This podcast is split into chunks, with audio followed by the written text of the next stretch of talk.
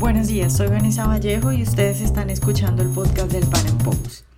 Nicaragua atraviesa días complicados que para algunos son de cambio y significan el comienzo de algo mejor. Después de un anuncio de Ortega, el dictador de Nicaragua, sobre una modificación en el recaudo para el sistema de seguridad social, estallaron las protestas que ya dejan decenas de muertos. Sin embargo, diferentes analistas concuerdan en que esto no es simplemente una protesta por el sistema pensional, sino que es el cansancio de la mayor parte de la población de un gobierno corrupto y socialista como es el de Ortega. En nuestro podcast de hoy hablamos al respecto. Los sandinistas y los empresarios que antes apoyaban a ciegas a Ortega hoy no lo hacen. Estaremos viendo el inicio del fin de una dictadura Conversamos sobre eso con Irving Cordero, escritor académico y asesor empresarial nicaragüense. Irving, buenos días y muchas gracias por estar hoy con nosotros. Buenos días, muchas gracias Vanessa. Irving, pues eh, durante estos días, ya van semanas, ha habido protestas en Nicaragua y empiezo preguntándote, ¿Cómo está el ambiente en este momento? ¿Siguen las protestas? ¿Sigue la represión? ¿Qué ha pasado con los desaparecidos? Sí, eh, actualmente, Vanessa, estamos viviendo una especie de tregua. Eh, los desaparecidos, desafortunadamente, los que aparecieron estaban muertos. Aparecieron en diferentes eh, morgues del Instituto de Medicina Legal que pertenece a la institución estatal y en otros hospitales, desafortunadamente. Y otros grupos de los desaparecidos eh, estaban en una terrible cárcel llamada El Chipote, donde fueron víctimas de torturas y fueron dejados abandonados a su suerte en diferentes calles dispersos de Nicaragua. Actualmente estamos viviendo una eh, aparente calma después de una tregua que las diferentes organizaciones, incluyendo la sociedad civil, la Iglesia Católica eh, y, las diferentes agrupaciones, eh, decidieron y decidimos eh, de momento esperar un supuesto diálogo que está proponiendo el actual régimen en representación de su dictador Ortega y del cual estamos pendientes. Sin embargo, es importante destacar que el día de ayer como que fue un déjà vu histórico. Un año antes Somoza hizo lo mismo, eh, antes de que fuera derrocado. Igualmente Ortega está haciendo lo mismo que hizo Somoza en el 78. Ayer hizo una especie de contramarcha, llamando de una manera cínica al diálogo a la paz.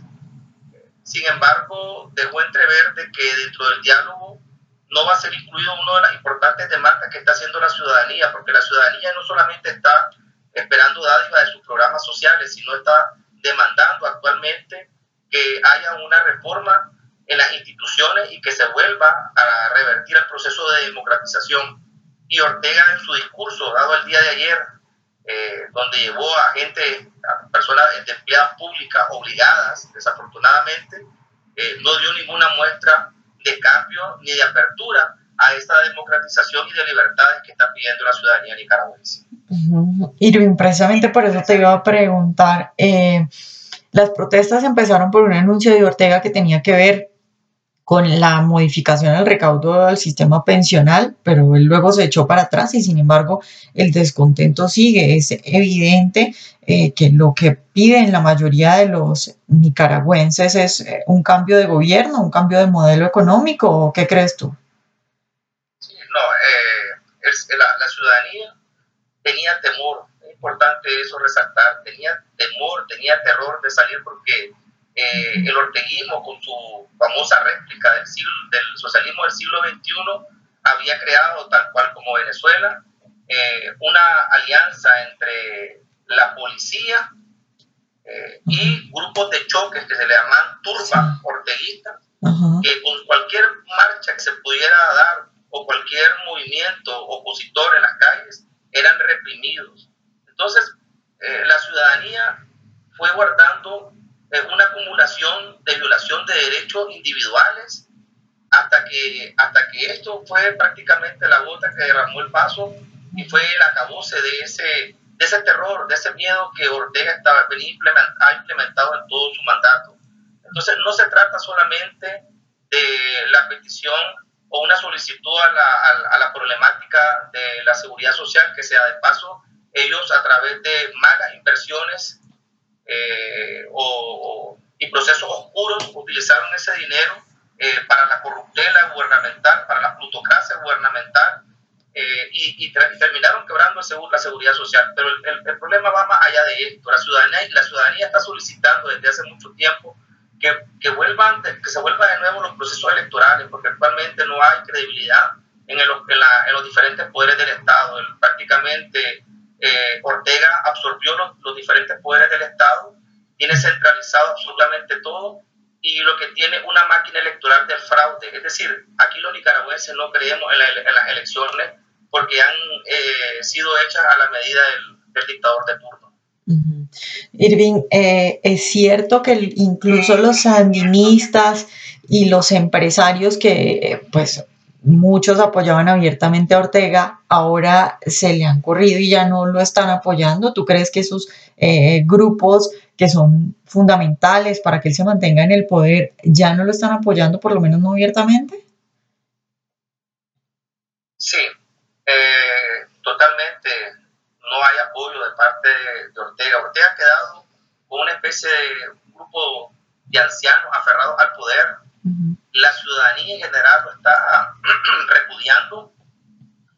La empresa privada que tenía una especie de consenso público-privado eh, al mejor estilo del mercantilismo, terminó dándose cuenta de que no era un sistema sostenible económicamente y terminaron con una ruptura total. Y, los, mismos, los, mismos sandinistas, es decir, inclusive empleados públicos, están en contra de Ortega. Esto es, un, esto es una protesta y es una, un repudio generalizado en Nicaragua. Eso no, no, no me cabe la menor duda. Ortega está eh, más que nunca el día de, hoy solo. Se encuentra solo, eh, desafortunadamente solo con la, la, la, Policía Nacional, que es la que está reprimiendo a la, ciudadanía nicaragüense, y un grupo de, de burócratas corruptos eh, de los diferentes poderes del Estado que le están dando acompañamiento porque son parte de, eh, de, la, de, la, complicidad, de mantenerse a toda costa en el poder para mantener sus privilegios. Irving, tú hablabas ahora de los grupos estos de choque, que pues bueno, me imagino que son gente armada por el gobierno, ¿no? Eh, Además de eso, mucha gente suele, es decir, yo he escuchado muchas veces la frase de, los nicaragüenses están acostumbrados a vivir en dictadura, porque claro, antes de Ortega ustedes subieron a los Somoza. Entonces la gente dice, es muy difícil que esa gente se revele. ¿Tú crees que ha, cambiado eso y que con esto se muestra que la gente ya no tiene tanto miedo y que es posible que, que tumben a Ortega?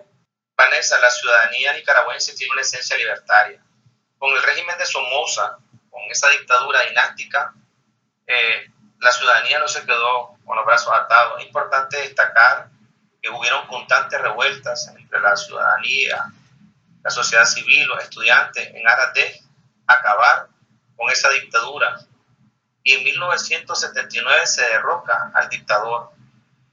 Para, lo, para esa época llega con ideas influenciadas, importadas de Cuba, se, se aprovecharon de esa revolución un grupo de, de, de, los sandinistas, incluyendo a Ortega, y asaltaron el poder y quisieron implementar una dictadura igual al de, a la de Cuba.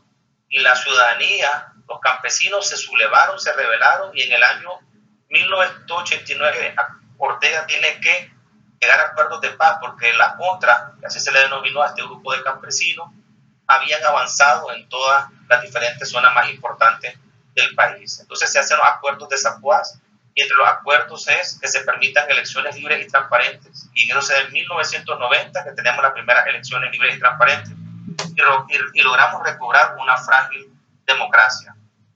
Hasta que en el año 2007, que Ortega regresa a través de fraudes y componendas con un corrupto político que pactaron eh, la división de los poderes del Estado y la destrucción de la democracia que regresa Ortega eh, a través de esas vías.